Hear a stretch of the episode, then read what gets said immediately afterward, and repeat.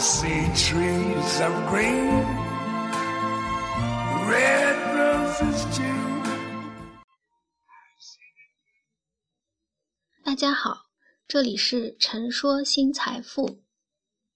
积极的对抗，在一个如此兵荒马乱、野蛮生长的社会生态园中，能够保持自己独特的品格。能一如既往地坚持自己思想的人，在眼下光景的中国大陆是不容易的，也是罕见的。成长为一个这样的人，那么童年里的这个人可能会比较顽皮，也可能是安安静静的读掉了很多书。上学、买书、交朋友要花钱，他肯定花了父母不少钱，耗掉父母很多好脾气。也干了不少父母尊长们看起来搞不明白的事儿。这个有着健康独立人格的人，少年时期的他稍微叛逆，父母管不住，应是常见的；师长对他另眼相待，或者肆意批评，也应是常有之。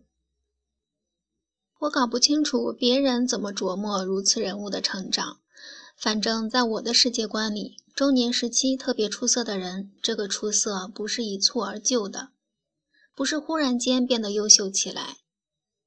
比较出色的人，在变老变成熟的每一道坎儿，他们做选择的时候，都或多或少显示了身在逆流之中不轻易顺从的抵抗能力。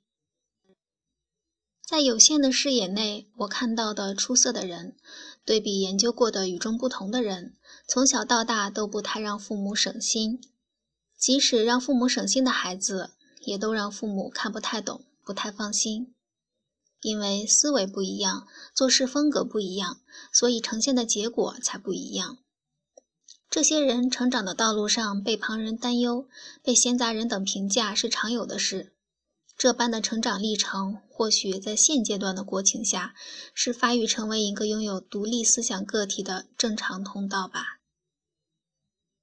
现阶段的社会洪流中有逆流抵抗力的人，他们的抵抗力是从小到大历经每道坎儿养成的，基本不是突然获得的。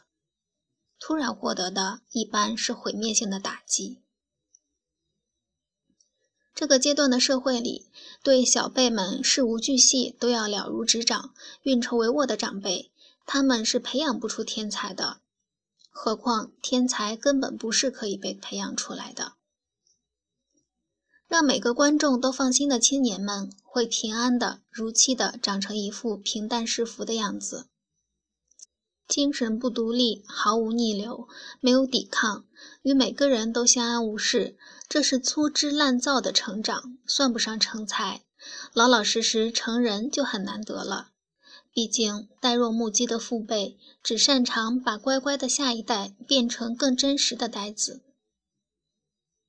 打个比方。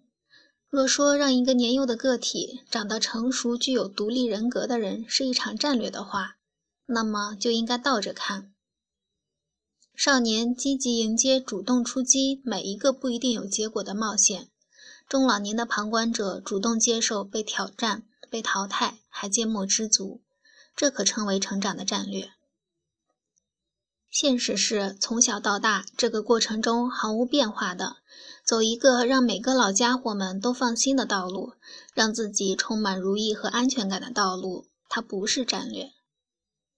即使不说这是混吃等死的计划，非要强力执行下去，要他成才，那很快崩盘才是正常的结局。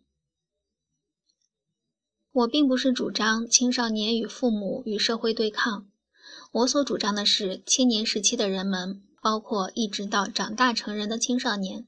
都要培养自己有独立的思考能力，不盲目的、轻易的受任何外人有目的的蛊惑，哪怕是最亲近的老师和长辈。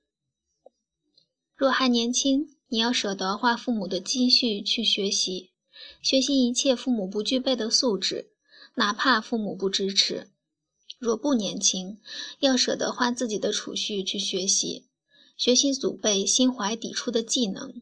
学习父母天荒地老都不能接受的东西，哪怕在社会上这些东西仍是非主流。积极的抵抗包括积极和抵抗，举个例子讲，比如师傅讲的对，那就心怀感激，谦虚学习；师傅讲的不对，当然要像柏拉图一样站在真理的一边。在有积极抵抗的框架里，一个人整个成长的过程是眼观六路、耳听八方的过程。这个过程是与各方面的逆流对抗、披荆斩棘中找自己的过程。文章来自微信布衣春秋，感谢倾听，下次再会。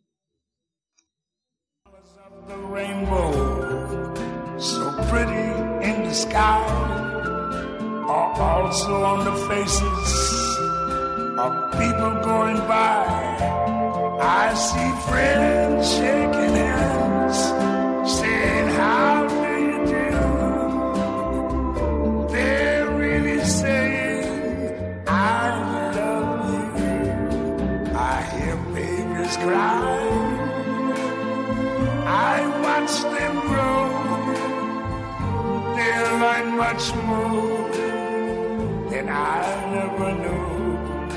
And I think to myself, what a wonderful world.